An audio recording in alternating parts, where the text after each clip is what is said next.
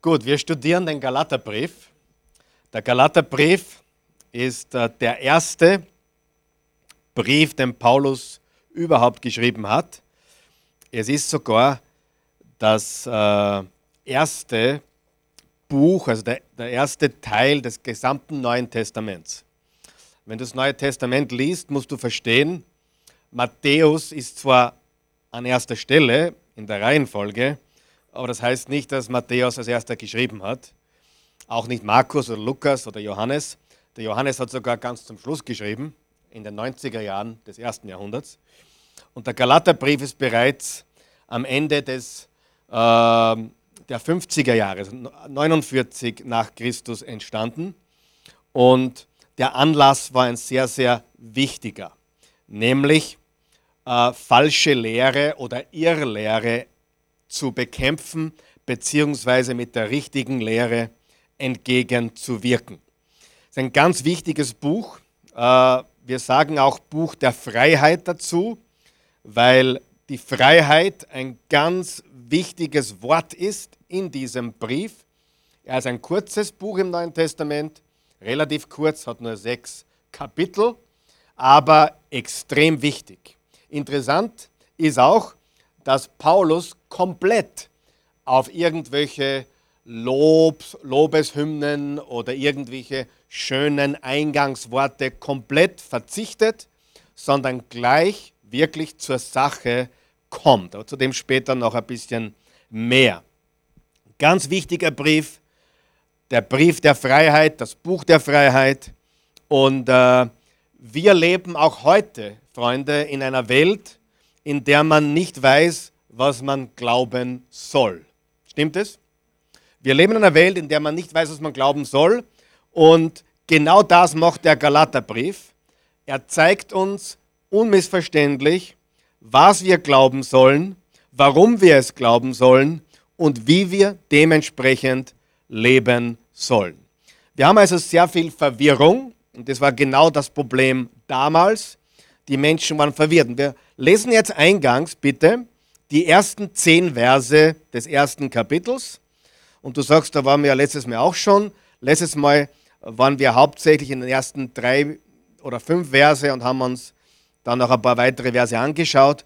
Aber heute werden wir die ersten zehn Verse eingehend behandeln. Im Vers 1, also gleich der erste Vers des Briefes, diesen Brief schreibt Paulus, der Apostel. Ich lese aus der Hoffnung für alle Übersetzung. Einige von euch haben sicher eine, eine vielleicht äh, traditionellere Übersetzung noch, Luther-Übersetzung oder Elberfeld-Übersetzung. Ich habe euch letztes Mal gezeigt, ich habe alle elf deutschen Übersetzungen äh, mir ausgedruckt, bibleserver.com. Ich bin immer noch im ersten Kapitel. Der Luther passt auf eine Seite, der Elberfelder auch, die Hoffnung für alle nicht mehr ganz. Äh, kommt auf die Übersetzung drauf an, wie viele Worte es genau sind. Äh, aber ich studiere die Bibel in erster Linie mit der Bibel. Das ist ganz wichtig. Äh, die Bibel ist der beste Bibelausleger. Das heißt, wenn ich etwas in der Bibel lese, das ich nicht verstehe, dann muss ich mir anschauen, was sagt die Bibel noch darüber. Oder ich schaue mir andere Übersetzungen der gleichen Passage an, um auf die genaue Bedeutung hinzukommen. Okay? Äh, also diesen Brief schreibt Paulus der Apostel ich bin weder von Menschen berufen, noch durch sie ausgesandt worden. Jesus Christus selbst hat mich zu seinem Apostel bestimmt und Gott unser Vater, der Jesus von den Toten auferweckte. Im Namen aller Brüder und Schwestern, die hier bei mir sind, grüße ich die Gemeinden in Galatien. Also da steht in jedem Satz so viel drinnen, unter anderem gleich im zweiten Vers die Auferstehung von den Toten was ja die, der Grundglaube unseres Glaubens ist. Also in, da können wir jetzt wirklich Tage verbringen, allein in den ersten zehn Versen. Euch allen wünschen wir Gnade und Frieden von Gott, unserem Vater und dem Herrn Jesus Christus. Allein über die Gnade könnte man jetzt stundenlang reden, über den Frieden Gottes genauso. Das sind nicht nur äh, Floskeln, Gnade euch, Friede euch, sondern die haben wirklich Bedeutung, diese beiden Worte. Gnade ist ein Geschenk Gottes, durch das wir Erlösung haben und Erlösung bringt Frieden in unsere Herzen. Er hat sein Leben für unsere Sünden hergegeben. Er hat uns davon befreit, so leben zu müssen, wie es in dieser vergänglichen, von Bösen beherrschten Welt üblich ist. Damit erfüllte er den Willen Gottes, unseres Vaters. Ihn wollen wir in alle Ewigkeit loben und ehren. Amen. Vers 6, das war jetzt die Einleitung. Jetzt kommt er sofort zum Fleisch oder zum, zur festen Nahrung für die Galater. Ich wundere mich sehr über euch. Das ist eine Untertreibung, aber äh, ich wundere mich sehr über euch. Ihr habt es mir angeschaut, in jedem anderen Brief lobt er sie, sagt ihr seid toll. Sogar die Korinther hat er gelobt. die Korinther hat er sogar gelobt und die haben richtig korintherisiert, wenn du weißt, was ich meine. Unter Korintherisieren meint man einen Lebenswandel der Welt, äh, Sex, Drugs und Rock'n'Roll. Dafür waren die Korinther bekannt. Das schreibt auch Paulus und sogar die hat er gelobt am Anfang. Ihr seid toll, ihr habt einen guten eine gute Gemeinde. Bei den Galater lässt er das alles weg. Das Erste, was er sagt, ist, ich wundere mich sehr über euch. Ja, das sage ich manchmal, wenn ich nach Hause komme. Ja, ich wundere mich sehr über euch. Zu den Kindern manchmal. Die finden es nicht lustig anscheinend, aber es macht ja nichts. Aber das ist der erste, der erste Satz nach der Einleitung. Ich wundere mich sehr über euch. Gott hat euch doch in seiner Gnade das neue Leben durch Jesus Christus geschenkt und ihr seid so schnell bereit, ihm wieder den Rücken zu kehren. Ihr meint, einen anderen Weg zur Rettung gefunden zu haben, doch es gibt keinen anderen.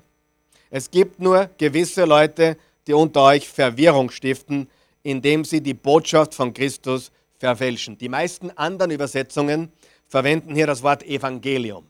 Ich habe euch das Evangelium gepredigt und ihr meint, ein anderes Evangelium gefunden zu haben was in Wirklichkeit kein anderes Evangelium ist.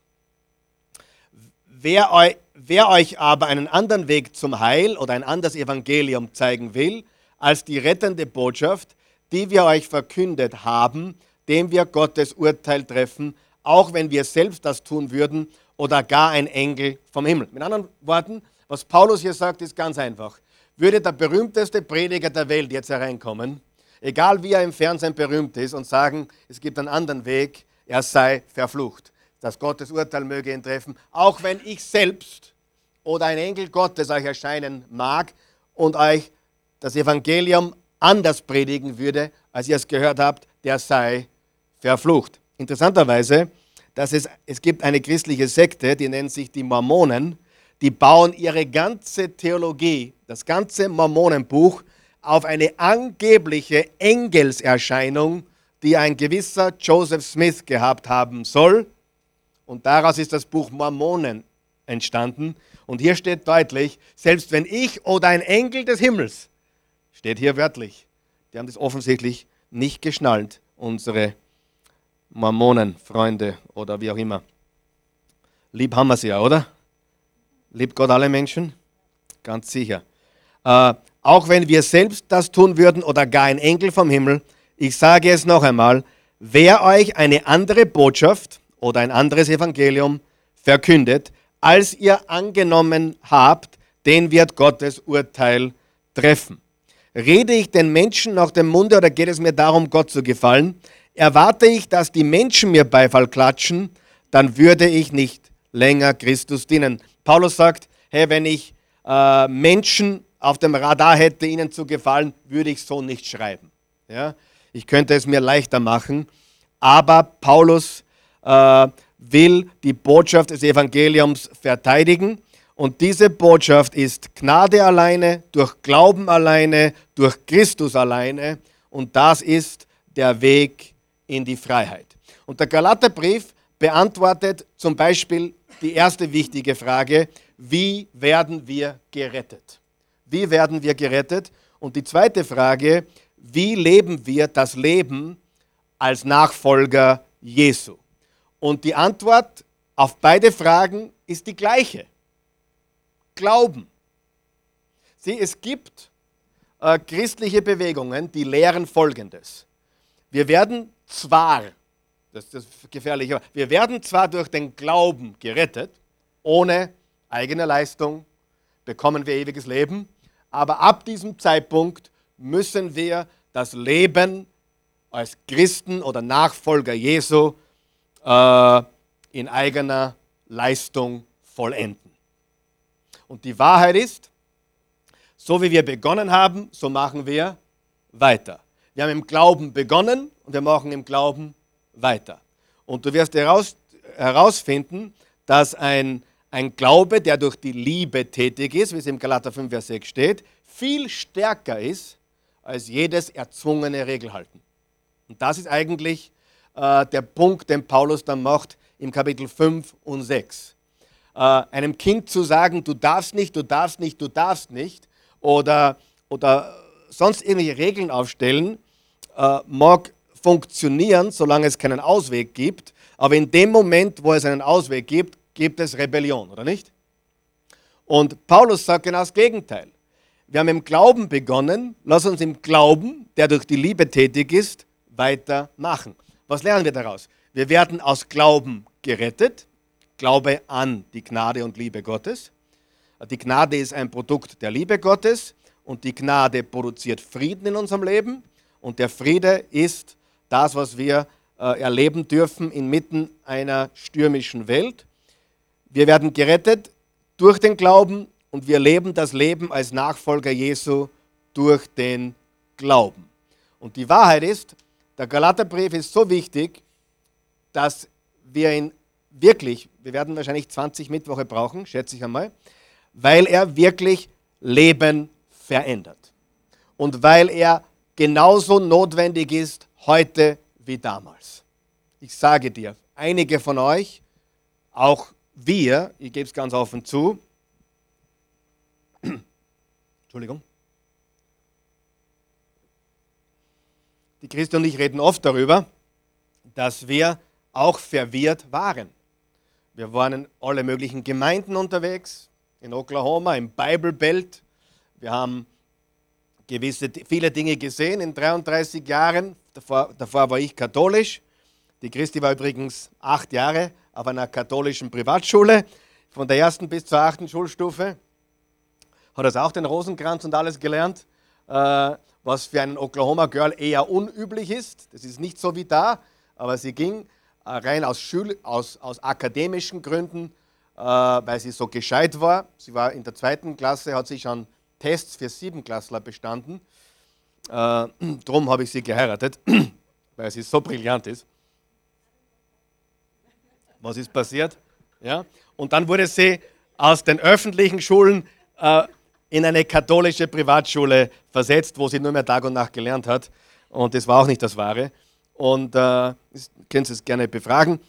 Auf jeden Fall, viele von uns auch hier, ich rede jetzt zu allen von uns, äh, auch die, die zuhören vielleicht und, und viele, auch ich, muss ganz ehrlich sagen, hatte Phasen in meinem Glauben, wo, wo Verwirrung da war. Was ist das Evangelium wirklich? Was ist das Evangelium? Und das Evangelium ist ganz einfach. Jesus Christus ist für deine Sünden gestorben, aber nicht nur das, er ist auferstanden am dritten Tage. Warum ist das wichtig? Das Evangelium ist nur komplett, wenn wir beides sehen. Den Tod Jesu für unsere Sünden und die Auferstehung von den Toten.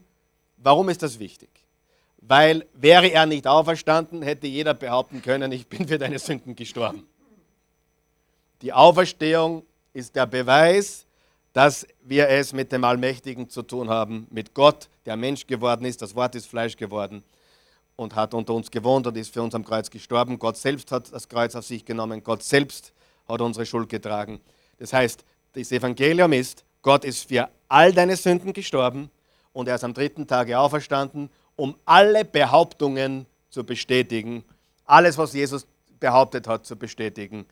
Äh, nämlich, dass er das Brot des Lebens ist, dass er die Auferstehung ist, dass er, dass er Gott ist, dass er, dass er, bevor Abraham war, bin ich, hat er gesagt im Johannes Kapitel 8. Das muss man auf der Zunge zergehen lassen. Da steht einer vor dir und sagt, bevor Abraham wurde, bin ich. Äh, erstens einmal war Abraham 2000 Jahre vorher. Und dann das zweite Mal, wurde, Abraham wurde, aber ich wurde nicht, ich bin. Ja? Äh, also die, diese, du musst auf jedes Detail dieser Worte achten, das ist einfach gewaltig. Und das ist das Evangelium. Und äh, ich gehe heute so weit, dass ich sage, dass jeder Zusatz zu diesem Evangelium eigentlich ein anderes Evangelium ist. Es ist ein anderes Evangelium. Und der Galaterbrief lehrt uns klar, der Gerechte lebt aus Glauben. Rechtfertigung durch den Glauben. Der Gerechte wird aus Glauben leben. Das haben wir im Römer 1, Vers 17. Das haben wir im Hebräer 10, Vers 38, haben wir letztes Mal schon gelernt. Im Galater 3, Vers 11 und im Habakkuk 2, Vers 4. Also viermal in der Bibel steht der gleiche, identische Satz. Und das ist die Botschaft äh, des Galaterbriefes. Der Gerechte lebt aus Glauben. Er wird aus Glauben gerettet und er lebt auch sein Leben weiter im Glauben. Und Freunde, das ist keine neue Botschaft. Äh, hast du schon mal Hebräer 11 gelesen? Hebräer 11? Äh, die, die Glaubenshelden des Alten Testaments. Äh, und Abraham glaubte Gott. Und Noah, Adam glaubte Gott, Noah glaubte Gott, Abraham glaubte Gott, David glaubte Gott. Und durch den Glauben, steht dann, äh, wurden sie gerecht gesprochen. Äh, Im Genesis 15, Vers 6. Äh, dein Glaube hat dich gerecht gemacht, hat Gott zum, zum, zum, zum Abraham gesagt. Das gleiche hat er zu David gesagt. Es war von Anfang an der Glaube. Also Paulus der Apostel schreibt äh, an die Gemeinden in Galatien. Wie gesagt, es war keine Gemeinde wie in Korinth oder Gemeinde wie in Ephesus oder eine Gemeinde wie in Thessalonich, das war eine Gruppe von Gemeinden in einer Gegend, die nannte sich Galatien in der heutigen südlichen Türkei, rund um und nördlich von Antalya in dieser Gegend. Und Kapitel 13 und 14 der Apostelgeschichte äh, zeigt uns, wo Paulus diese Gemeinden gegründet hat. Gleich auf seiner ersten Missionsreise ist er rübergefahren von Antiochia nach äh, Zypern, dann der Küste entlang bis nach Paphos in Zypern und dann rauf, äh, wo heute Antalya ist eben. Und dort waren diese Gegenden von Galatien. Das waren vier große Ortschaften oder Städte und die kannst du lesen im 13. und 14. Kapitel der Apostelgeschichte, die erste Missionsreise. Und unmittelbar danach haben sich diese falschen judaistischen Gesetzeslehrer eingeschlichen und haben versucht, äh, die Christen dort, die Jesus-Nachfolger dort, zu sagen, ah, der Paulus ist schon in Ordnung grundsätzlich. Wenn jemand sagt, er ist grundsätzlich in Ordnung, äh, muss der schon vorsichtig sein. Grundsätzlich ist er eh in Ordnung, aber äh, Jesus allein, Jesus ja, aber der macht euch das viel zu leicht.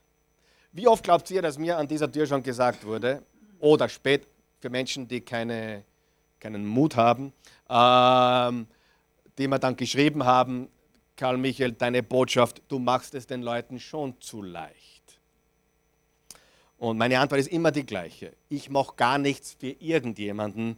Das ist das Evangelium und Gott hat es gemacht. So. Und jetzt gibt es unter Christen die verschiedensten Facetten. Zu dem komme ich aber erst später. Also Paulus verkündete ihnen das Evangelium, die Liebe Gottes, die Gnade Gottes und äh, dass wir Menschen das im Glauben alleine annehmen und realisieren. Wem von euch ist bewusst, dass wir Errettung und Erlösung oder Heil, wie immer du es nennen möchtest, niemals, auch nicht durch ein Promille unserer eigenen Leistung realisieren können? Nichts. Ja oder nein? Nichts. Wir können es nicht realisieren. Wir sind alle, wir sitzen alle im gleichen Boot, vollkommen verloren. Er verkündet ihnen das Evangelium und dann kommen diese, er, er verschwindet wieder zurück Richtung Heimat und dann schleichen sich diese falschen Lehrer ein und das war noch vor der Zeit von, von äh, E-Mails und Social Media, also der konnte da nicht gleich eingreifen. Ähm, wahrscheinlich hat, hat sich das auch über Wochen hingezogen oder Monate. Auf jeden Fall hat er sofort reagiert. Und wie gesagt, ich, ich wiederhole mich gerne, weil es wichtig ist.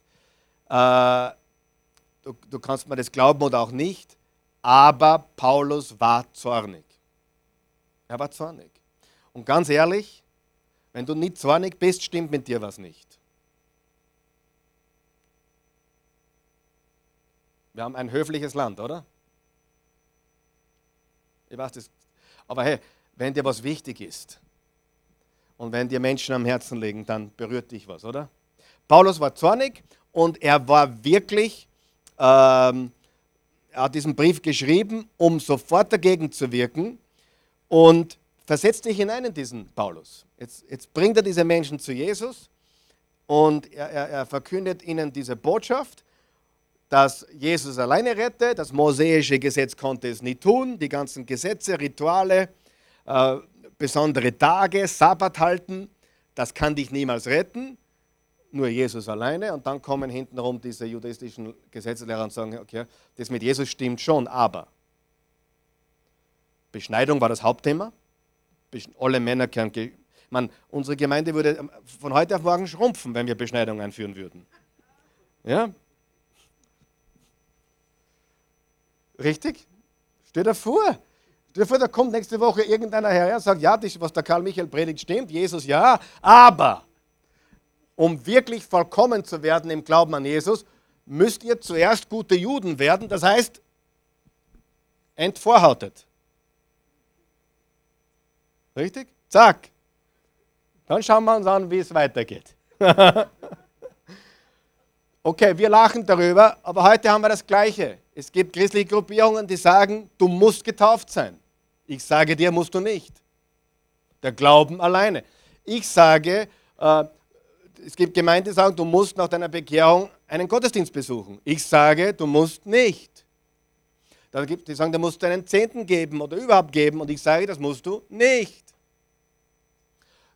Und wenn du, wenn, du, wenn du Christ bist, musst du die Bibel lesen. Und ich sage, nein, musst du nicht. Du musst beten. Nein, musst du auch nicht. Was musst du, um in den Himmel zu kommen? Johannes 3, Vers 16. So sehr hat Gott die Welt geliebt, dass er einen einzigen Sohn gab, damit jeder, der an ihn glaubt, nicht verloren geht, sondern ewiges Leben hat. Okay, dann gibt es Christen, du musst Buße tun. Du, darfst, du musst von deinen Sünden Buße tun. Das ist eine gute Idee, sollte man. Aber das ist nicht das Evangelium. Da würden wir jetzt viele verlieren, von gerade evangelikales Lager etc. Aber das Evangelium lautet, Glaube an Jesus für deine Rettung alleine, Punkt. Na, aber, kommt sofort, oder bei einigen? Richtig? Habe ich recht? Kommt sofort ein Aber? Bei wem kommt sofort ein Aber? Natürlich. Es kommen dann immer gleich die Aber. Oder du musst, da bin, da bin ich auch schuldig, muss ich zu. Du musst Jesus dein Leben geben. Sag mal den Vers. Zeig mir den Vers, wo steht, du musst Jesus dein Leben geben. Ich habe mein Leben übergeben. So, Entschuldigung, so ein Quatsch. Gute Sache. Aber um in den Himmel zu kommen, musst du an Jesus glauben. Amen. Buße tun ist super. Sich taufen zu lassen ist großartig und wichtig. Äh, Bibel lesen ist wichtig, Bibel studieren, Gottesdienst besuchen zum eigenen Wachstum und zur Verherrlichung Gottes ist sehr wichtig. Aber gerettet werden wir durch nichts anderes als durch Glauben an Jesus alleine. Nicht plus Taufe, nicht plus Leben übergeben, nicht plus Buße tun. Glauben an Jesus zur Vergebung der Sünden. Okay, alle, all die anderen Sachen sind alles gute Sachen. Aber es, es ist viel Verwirrung. Du wirst dich wundern, mit wie vielen Menschen ich geredet habe, die ihr Leben Jesus übergeben haben, was eine gute Sache ist, nicht falsch verstehen. Äh, wisst ihr, dass, dass der, du findest in der Bibel kein Übergabegebet, wie wir am Sonntag machen? Du findest es nicht. Trotzdem mache ich es, weil es eine gute Anleitung ist, Menschen zu helfen, ihren Glauben zu zum Ausdruck zu bringen. Aber zeig mir ein Übergabe, Übergabegebet in der Bibel. Zeig mir, wo der, der, der Schächer am Kreuz, äh, was hat der gemacht, der Schächer am Kreuz? Was er gesagt hat? Er hat geglaubt, er hat gesagt, Herr, denk an mich. Noch heute wirst du mit mir im Paradies sein. Der hat keine Gelegenheit gehabt zum Taufen lassen, der hat keine Gelegenheit gehabt, irgendwas gut zu machen. Äh, ob er in welchem Ausmaß ihm bewusst war, seine Sünden zu bereuen, weiß ich auch nicht. Faktum ist, wenn du Jesus aufnimmst in dein Leben oder wenn du an ihn glaubst, wirst du hoffentlich deine Sünden bereuen. Ja? Richtig? Aber das Evangelium ist Glaube an Jesus alleine. Und ich treffe so viele Christen, ich habe Christen kennengelernt, die waren sich nicht hundertprozentig sicher, ob, ob sie die, die, die, die, wie heißt die Sünde, die komische, die, na, die Absünde, die ist natürlich real, die Heiligen Geist, genau, ob sie die begangen hätten. Und hier ist die Antwort, nein. Wenn mich jemand fragt oder aus Angst, ob er die begangen hätte, sage ich nein. So, warum willst du das wissen? Das ist so wie ein Geistesgestörter. Ja? Der wird aus, ein, ein, ein, manche sagen, ich bin wahnsinnig, ich bin, ich bin geistesgestört. Nein, wenn du geistesgestört bist, dann war es da wurscht. Verstehst du? Äh, weißt du, wenn du crazy wärst, wäre es dir wurscht. Die, die, Tatsache, dass du, dass du Angst hast davor, crazy zu sein, beweist, dass du das nicht bist. Und bei der, bei der Sünde gegen den Heiligen Geist ist es so, äh, dass sie eigentlich nur eine Sünde sein kann und die ist Jesus nicht annehmen. Das ist die einzige Sünde, die es sein kann. Und wenn du in dieser Sünde stirbst, bist du verloren. Ja? Wenn du aber irgendwann in deinem Leben Jesus aufnimmst, natürlich, dann bist du ein Kind Gottes. Äh, die Sünde gegen den Heiligen Geist ist Jesus ablehnen, weil der Heilige Geist uns versucht, in die Wahrheit zu führen. So, und er sagt jetzt, jetzt kamen, also dann kamen diese anderen äh, Gesetzeslehrer und die sagten, wenn ihr nicht die Rituale, die Gesetze, die Regeln, besondere Tage etc. haltet, dann seid ihr nicht gerettet. Und Paulus sagt, das ist eine andere Botschaft.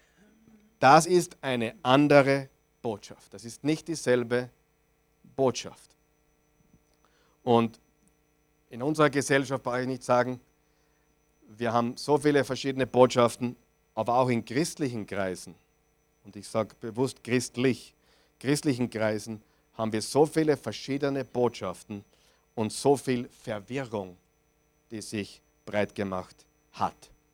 Und deswegen schreibt Paulus diesen Brief. Er schreibt diesen Brief und er verteidigt sein Apostelamt. Das haben wir letztes Mal besprochen, weil sie ihm unterstellt haben, er sei kein Apostel, weil er ja nicht mit Jesus war. Und das war ja eine Voraussetzung dafür, Apostel zu sein, Jesus gesehen zu haben. Äh, Paulus verteidigt die Botschaft des Evangeliums im Kapitel 3 und 4 und dann definiert er das christliche Leben im Kapitel 5 und 6. Glaube an Christus für ewiges Leben. Und die Botschaft des Evangeliums ist, dass es äh, die Kraft Gottes ist, die rettet alle, die daran glauben. Sie, diese judaistischen Gesetzeslehrer attackierten Paulus, den Apostel, seine Autorität. Jetzt haben wir Gott sei Dank die Bibel als Autorität. Das hatten die damals nicht in der Form, also das Neue Testament noch nicht. Und sie attackierten seine Botschaft. Das gleiche passiert heute. Sie, sie attackieren unsere Botschaft der Gnade Gottes und Menschen attackieren die Autorität äh, grüß euch, der Bibel. Okay? Seht ihr, dass es nur ein Evangelium gibt. Nur ein einziges. Es gibt nur ein einziges Evangelium, aber es gibt so viele verwirrte Christen. Und der Grund dafür ist, dass sie andere Botschaften oder Lehren hören, die nicht Evangelium sind. Zu sagen, wenn du an Jesus glaubst, das ist gut, und wenn, aber wenn du dich nicht taufen lässt, bist du nicht gerettet, ist eine andere Botschaft. Es ist durch Glauben alleine. Wir taufen übrigens übernächsten Sonntag und es wird ein Freudenfest. Ein Freudenfest. Aber nicht, weil sich wer taufen lassen muss, sondern weil er sagt, hey, ich gehöre Jesus. Ich habe meinen Ehering. Aber deswegen bin ich nicht verheiratet. Ich trage ihn, weil ich verheiratet bin. Die Christi ist froh darüber. Ja? Und genauso ist es hier. Also sie attackieren den Paulus, sie attackieren äh, seine Botschaft und der Galaterbrief ist der Brief, mit dem er sich rechtfertigt und alles klarstellt. Ich möchte jetzt die ersten fünf Verse in der Lutherbibel lesen und dann einzeln kommentieren.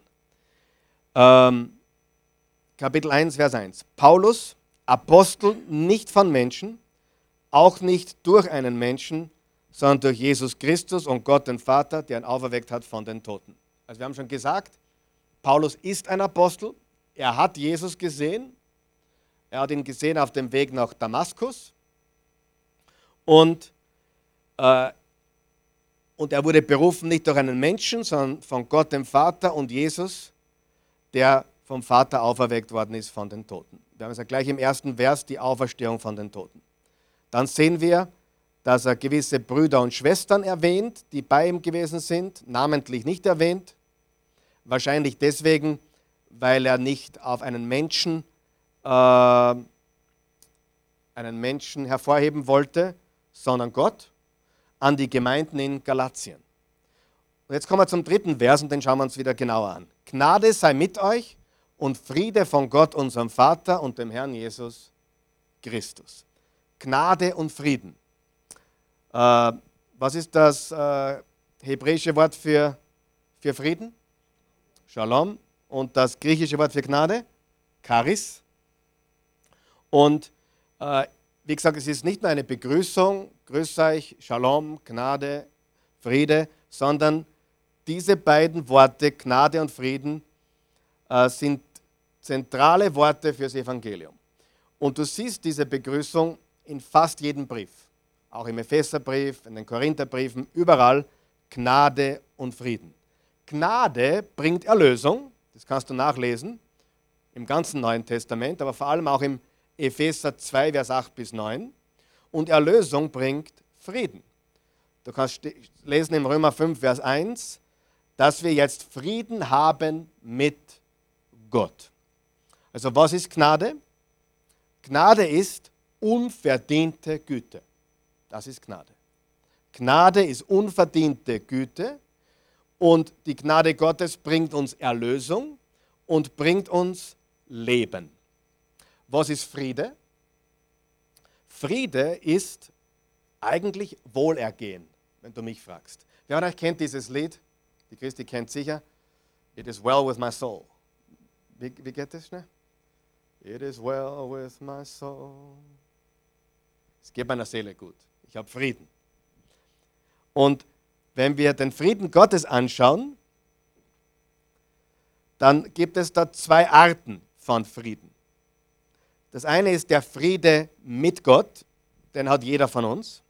Und das zweite ist der Friede Gottes. Was ist der Unterschied?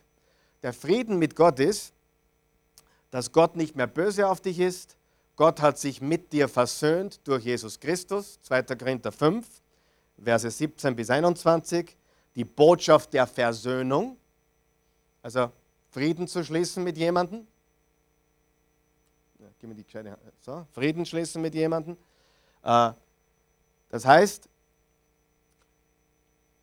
er hat nichts gegen uns, er ist für uns, der Fried, der Friede mit Gott. Der Friede Gottes ist das, was du erlebst. Und das ist die Frucht des Geistes.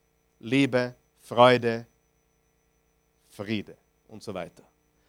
Und der Friede Gottes ist ähm, nicht immer da. Warum ist er nicht immer da? Weil, oder wir ihn nicht immer erleben, sagen wir so. Warum? Warum? wenn wir nicht gehorsam sind oder wenn wir Dinge tun, die nicht in Ordnung sind, dann fehlt uns dieser Friede, der Friede Gottes, der in unseren Herzen regiert. Okay? Und das sind die zwei Worte, die ganz wichtig sind. Gnade und Frieden. Und Gnade bringt Erlösung und Erlösung bringt Frieden. Und die Frucht des Geistes bringt den Frieden Gottes in unser tägliches Leben. Es ist so wichtig, dass wir das pure Evangelium richtig weitergeben. Und lass uns Gott jeden Tag danken für seine Gnade und seinen Frieden. Jeden Tag. Für die unverdiente Güte und das Wohlergehen unserer Herzen. Interessant habe ich gefunden, dass Frieden auf auf äh, Griechisch Irene heißt. Kennst du, wer kennt der Irene? Irene heißt Frieden. Ja, das griechische Wort. Die Christi heißt René im zweiten Namen, auch das ist eine Abwandlung vom Wort oder vom Namen Irene. Also lass uns Gott jeden Tag für seine Gnade und seinen Frieden Danke sagen. Und das ist das wunderbare Evangelium. Er schenkt uns seine Gnade, es ist unverdiente Güte. Durch den Glauben empfangen wir diese Gnade und haben Erlösung und produziert Frieden mit Gott und den Frieden Gottes in unserem Herzen. So, drei wichtige Schlüssel zur Apostelgeschichte, ah, zum Galaterbrief. Drei wichtige Schlüssel, die er hier klarstellt. Drei Dinge. Bitte schreib dir die auf, wenn du kannst. Drei Schlüssel, die Paulus hier sagen will.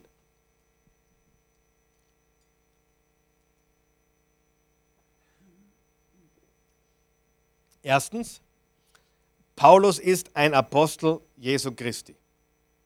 Paulus ist ein Apostel Jesu Christi. Das ist das Erste, was er feststellen möchte. Und das ist wichtig, damit die Autorität von dem, was er sagt, gegeben ist. Paulus ist ein Apostel Jesu Christi. Der zweite Schlüssel, Erlösung ist durch Glauben alleine in Jesus Christus, nicht durch Werke des Gesetzes. Erlösung ist durch Glauben alleine, Glauben an Jesus Christus, nicht durch Werke des Gesetzes. Also Paulus ist ein Apostel Christi und zweitens, Erlösung ist durch Glauben alleine in Jesus Christus, nicht durch Werke des Gesetzes. Und das Dritte, was er sagen will, ist, das Leben eines Jesus-Nachfolgers ist im Glauben nicht Werke des Gesetzes, also der Glaubenswandel. Das Leben eines Jesus-Nachfolgers ist im Glauben nicht durch Werke des Gesetzes. Also auch unser Leben ist ein Glaubenswandel, kein, äh, kein Halten von Regeln. Und der eine oder andere hier ist sicher irgendwo aufgewachsen oder drinnen gewesen, wo es im christlichen Glauben darum ging, äh, gewisse Dinge zu tun und gewisse Dinge nicht zu tun. Oder? Christliche Pflichten. Und das ist nicht die Botschaft. Es ist ein Glaubenswandel. Und davon redet er im Kapitel 5 und 6, wo er spricht von den Werken des Fleisches und von der Frucht des Geistes. Du kannst im Fleisch leben oder im Geist leben. Im Fleisch wandeln oder im Geist wandeln. Ich wiederhole die drei Schlüssel noch einmal. Eins, Paulus ist ein Apostel Jesu Christi. Zwei, Erlösung ist durch Glauben alleine, in Jesus Christus alleine, nicht durch Werke des Gesetzes. Und drittens, das Leben eines Jesus-Nachfolgers ist im Glauben, nicht Werke des Gesetzes. Also auch ein Glaubenswandel. Interessant ist, dass in Vers 3 steht, Gnade sei mit euch und Friede von Gott, unserem Vater und dem Herrn Jesus Christus. Das Wort Herr bezieht sich auf die Gottheit Jesu. Er ist unser Herr. In Vers 4, der sich selbst für unsere Sünden dahingegeben hat, dass er uns errette von dieser gegenwärtigen bösen Welt nach dem Willen Gottes unseres Vaters der sich selbst für unsere Sünden dahingegeben hat. Wer hat sich für unsere Sünden dahingegeben? Jesus. Für wen ist Jesus gestorben? Für uns. Für wen ist er noch gestorben? Ich persönlich glaube für alle Menschen. Und ich zeige dir jetzt ganz kurz was im 1. Timotheus, Kapitel 2, Vers 4 bis 6, ganz kurz. Da steht,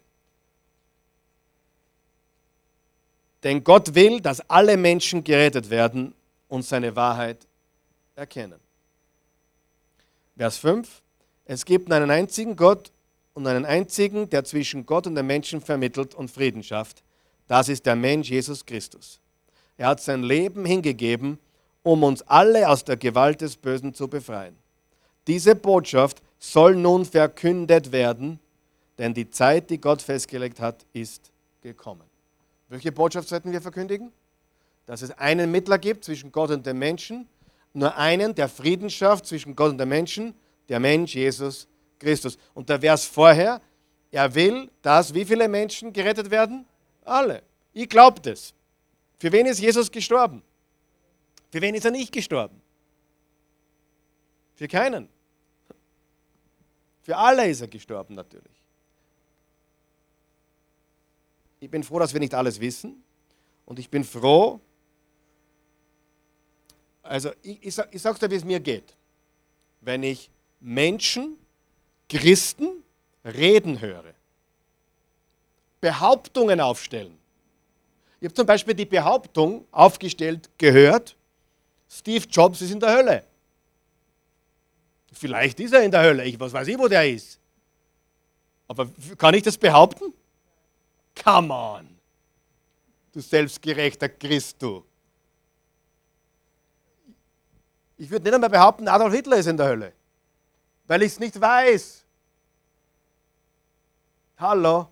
Ist Jesus für alle Sünden des Holocausts gestorben? Ja oder nein? Glauben wir diese Botschaft? Ja oder nein? Manche Sachen sind schwer vorstellbar, aber nicht unmöglich. Meine Bibel sagt, bei Gott ist nichts unmöglich.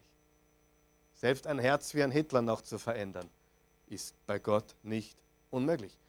Bitte, ich sage jetzt nicht, erstens einmal gibt es eine Hölle, das ist klar, Jesus hat darüber gesprochen, mehr als einmal.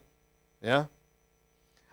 Aber wir Christen, wir wissen auch, dass er will, dass alle gerettet werden. Dass, dass er möchte, er wünscht sich für jeden Menschen, dass er der Gnade Gottes begegnet. Ja? Und bei mich jemand fragt, du, wo glaubst du ist der? Also bei manchen weiß man, wo, sie, wo sie sind, ja. Wenn sie mit Jesus gestorben sind, logisch.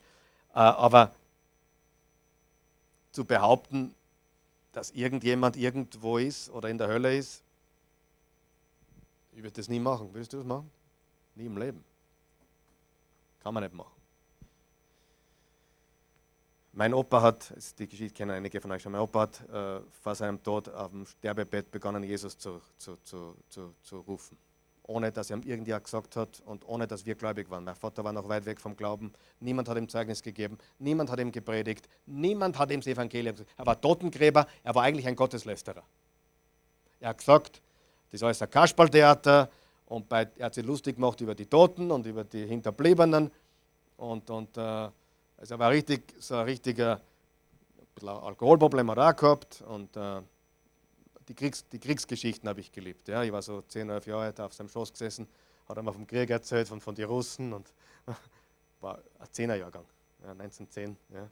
Ja. Äh, und dann ist er zurückgekommen 1945 oder so und als 36-Jähriger und hat die Oma gefunden. Und dann gab es gleich zwei Kinder innerhalb von kürzester Zeit. Darum heißen sie Babyboomer, ja, weil es Boom gemacht hat.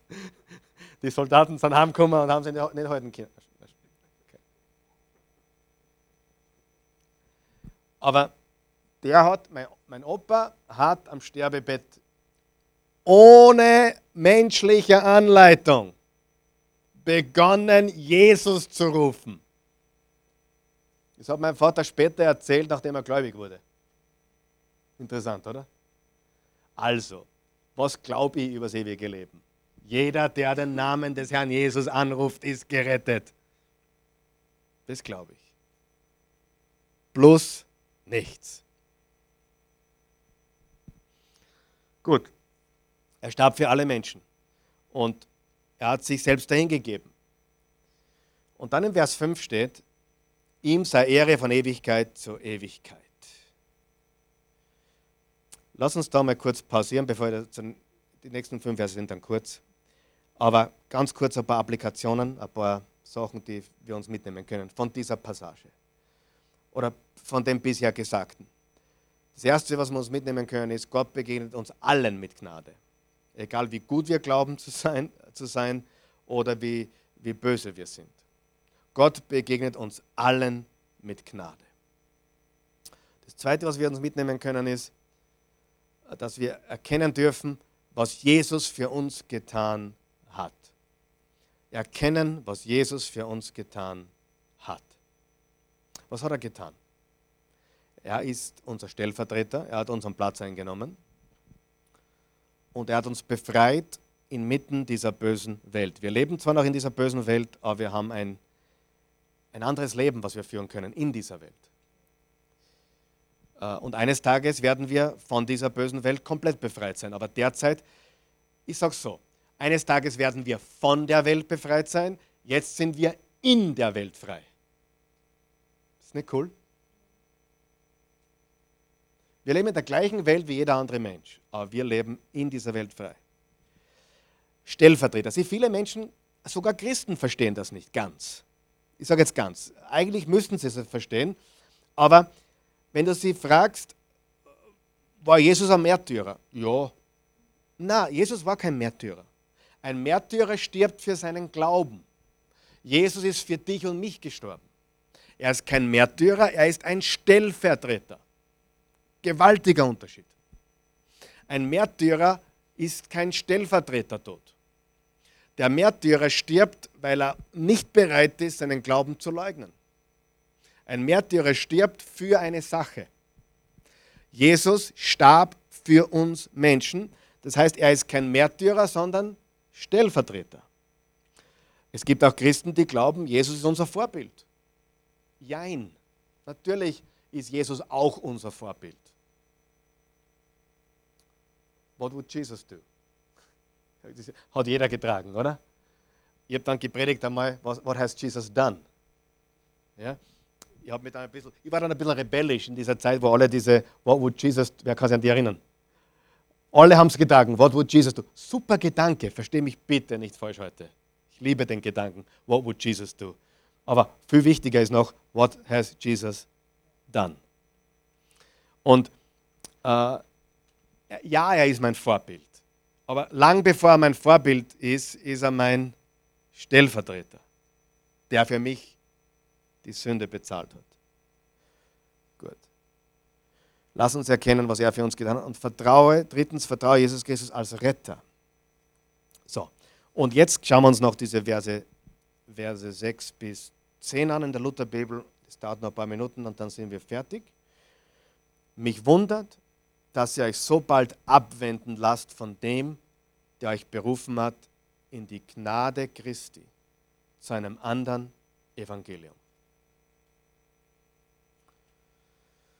obwohl es doch kein anderes gibt. Es gibt nur einige, die euch verwirren wollen, das Evangelium Christi und wollen das Evangelium Christi verkehren. Aber selbst wenn wir oder ein Engel vom Himmel euch ein Evangelium predigen würden, das anders ist, als wir es euch geprägt haben, der sei verflucht. Wie wir eben gesagt haben, sage ich abermals, wenn jemand euch ein Evangelium predigt, anders als ihr es empfangen habt, der sei verflucht. Er wiederholt sich da zweimal. Der sei verflucht. Was er eigentlich sagt, der soll zur Hölle fahren. Und die anderen Evangelium predigen, die sollen zur Hölle. Der war angefressen. Der war wirklich angefressen. Mir, bitte, kein Vergleich. Mir geht es manchmal so, wenn ich. Ähm, ich habe in letzter Zeit ein bisschen wieder Kontakt, guten Kontakt mit ein paar Leuten, die früher mal in der Oase waren. Ich rede, rede jetzt von 10, 15 Jahren her. Ja? Ähm, und mich super unterhalten. Tolle Gespräche.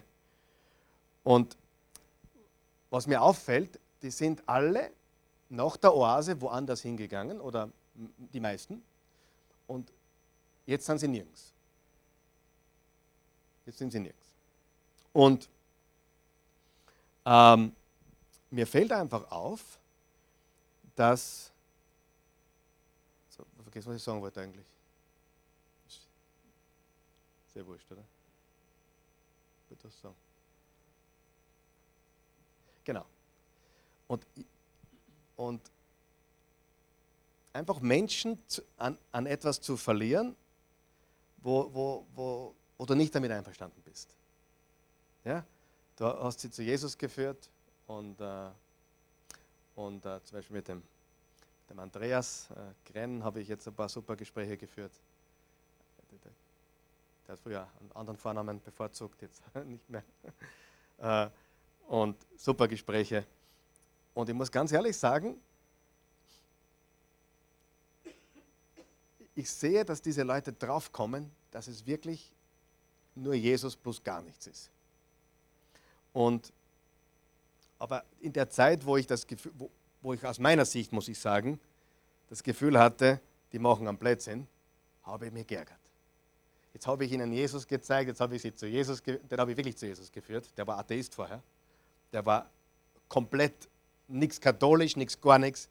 Und der hat wirklich hier Jesus, hat, hat auch dann gepredigt und, und Bibelkreise gehalten und so weiter. Und dann habe ich den Eindruck gehabt, jetzt werden sie deppert, jetzt werden sie komisch. Wisst ihr, was ich meine? Jetzt werden sie ein bisschen komisch. Und das hat mich so geärgert. Das hat mich so geärgert. Und das habe ich auch immer wieder mehr erlebt. Und dann gibt es Geschichten, das glaubt mir jetzt wahrscheinlich keiner, aber da freue ich mich. Ich freue mich zum Beispiel, wenn jemand, ähm, wie soll ich das sagen, weiter, weitergeht. Also wenn, wenn, wenn ich jemanden etwas, an etwas Gutes verliere. Vielleicht vergleichbar, unvorstellbar mit, mit meiner Tochter vielleicht. Ja, ich will sie nicht hergeben, aber sollte ich sie einmal verlieren, will ich sie an den Richtigen verlieren. Das ist, das ist ein guter Vergleich, glaube ich. Ja? Aber jemanden an was Falsches zum Verlieren, das tut richtig weh. Wann dann schon was, an was Gescheites und was Gutes. Und der Paulus hat das Gefühl gehabt, ich verliere diese Leute für die verkehrte Sache. Der hat kein Problem gehabt, wenn sie gesagt haben, okay, Paulus, du hast uns zu Jesus geführt, aber der Petrus gefällt uns als Prediger besser hätte der Paulus gesagt, super. Dann gefällt euch halt der Petrus. Solange es das Richtige glaubt, gefällt euch der Petrus besser. Aber der hat das Gefühl gehabt, er verliert sie an etwas, nicht nur das Gefühl, das war auch so, er verliert sie an etwas Destruktives. Und damit kann ich mich zumindest ein bisschen identifizieren, weil ich das ein paar Mal erlebt habe, wo ich das Gefühl hatte, hey, ich verliere da jemanden, an etwas, was man gar nicht taugt und wo man denkt, das ist nicht gut. Ja. Versteht ihr, was ich sagen will? So, und, und deswegen war Paulus nicht gut drauf. So, also was ist, die, was ist der Punkt hier? Es gibt nur ein Evangelium. Egal von wem die Botschaft kommt, es gibt nur ein Evangelium. Und dann lernen wir noch etwas in Vers 10 und damit schließen wir ab. Und das ist eine Frage, die wir uns alle stellen müssen, dürfen. Wem leben wir zu gefallen? Will ich denn jetzt Menschen oder Gott überzeugen? Oder suche ich menschengefällig zu sein? Wenn ich noch menschengefällig wäre, so wäre ich Christi Knecht nicht. Lebe Gott zu gefallen, nicht den Menschen. Aber das Wichtigste, was heute rübergekommen ist hoffentlich ist, dass wir diese Botschaft unverfälscht weitergeben, dass es nur ein Evangelium gibt und das ist an Jesus zu glauben. Als Retter, als Stellvertreter für unsere Sünden. Nicht durch Taufe, nicht durch Kirchengang, nicht durch Gottesdienstbesuch, nicht durch Geben, nicht durch Bibellesen, nicht durch Bibelstudium, nicht durch sonst irgendetwas werden wir bei Gott gerecht gesprochen oder angenommen. Wir werden bei Gott angenommen, einzig und alleine durch seine Gnade und unseren Glauben. Punkt. Und wie das Leben dann weitergeht, im Glauben, das sehen wir im Kapitel 5 und 6. Dass wir nicht im Fleisch leben, sondern im Geist leben sollen. Lass uns beten. Guter Gott, wir danken dir, wir loben und preisen dich. Wir sind sehr, sehr dankbar für die Botschaft deiner Gnade. Und wir danken dir für den Galaterbrief, was wir hier lernen dürfen. Und dass wir gerechtfertigt sind, nicht durch Werke des Gesetzes oder Rituale, nicht durch irgendwelche guten Taten oder, oder irgendwelche Zusätze, sondern dass wir alleine durch deine Liebe, durch deine Gnade und unseren Glauben an dich und was Jesus für uns getan hat, gerettet sind. Wir loben und preisen dich. Wir danken dir für deine unendliche Güte. In Jesu Namen. Amen.